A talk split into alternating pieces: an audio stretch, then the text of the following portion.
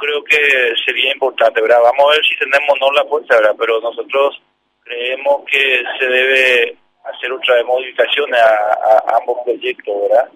El diputado, el proyecto diputado es lo más apropiado para nosotros, pero no obstante también hay cuestiones que deben eh, cambiarse, ¿verdad? ¿Qué es lo que ustedes más cuestionan de esta modificación? Y se le da mucha atribución al Ministerio de, de Educación de que ellos determinen las prioridades y prioricen de acuerdo al criterio de ellos a quienes van a ayudar, ¿verdad? Entonces, en esas condiciones es más fácil de que ese fondo se saliera directamente al ministerio y que ellos mismos ya sean organismos ejecutores, porque hoy son organismos de contralor, y fiscalizadores.